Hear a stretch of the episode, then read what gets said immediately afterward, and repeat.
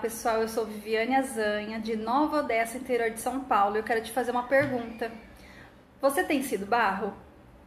Em Isaías 64:8 diz assim: Contudo, Senhor, tu és o nosso Pai. Nós somos o barro, tu és o oleiro. Todos nós somos obra das tuas mãos. Todas as pessoas foram criadas por um propósito e cada pessoa é única, assim como o barro. Cada barro ele vai ter uma finalidade. No final das contas, ele vai se tornar em algo. Se a gente não se permitir, a gente não vai ter essa finalidade realizada. Então, assim, o que, que adianta achar que a gente não precisa de ajuda? O que adianta se a gente não é perfeito? A partir do momento que a gente aceita Jesus na nossa vida como único suficiente Salvador, a gente assume a nossa condição de que a gente não é nada, a gente não consegue nada senão por Ele. O primeiro passo é reconhecer as nossas falhas, a humildade em saber que nós precisamos dele para as nossas ações, é, sempre é, pedir orientações, ter essa busca de que a gente não faz nada sozinho, a gente precisa que ele vá adiante e tome as nossas decisões. Quando você entrega o seu futuro, o seu propósito também está nas mãos do oleiro.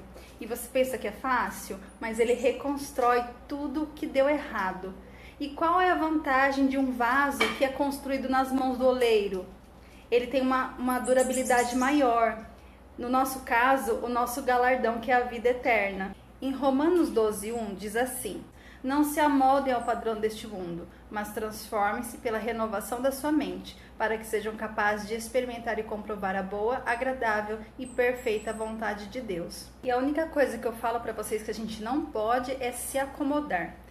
Se você tem dificuldade com relação a alguma tecnologia, se junte a algum, algum amigo, alguém que possa te orientar, mas nunca desista dos seus objetivos, nunca desista de levar a palavra de Deus através da tecnologia. Nós temos aí as redes sociais, nós tivemos algumas igrejas fechadas devido à pandemia, mas nós temos a, internet, nós temos como alcançar outras cidades, outros estados. Então, nós artistas tivemos que nos moldar para que a gente não pare. Então, a reflexão que eu deixo para você hoje é a seguinte: não desista independente das circunstâncias, porque vidas estão morrendo, vidas estão se perdendo e o inimigo ele não para em tempo nenhum. Então, por que você vai parar? Então, artista forte, rede forte, equipe forte. Deus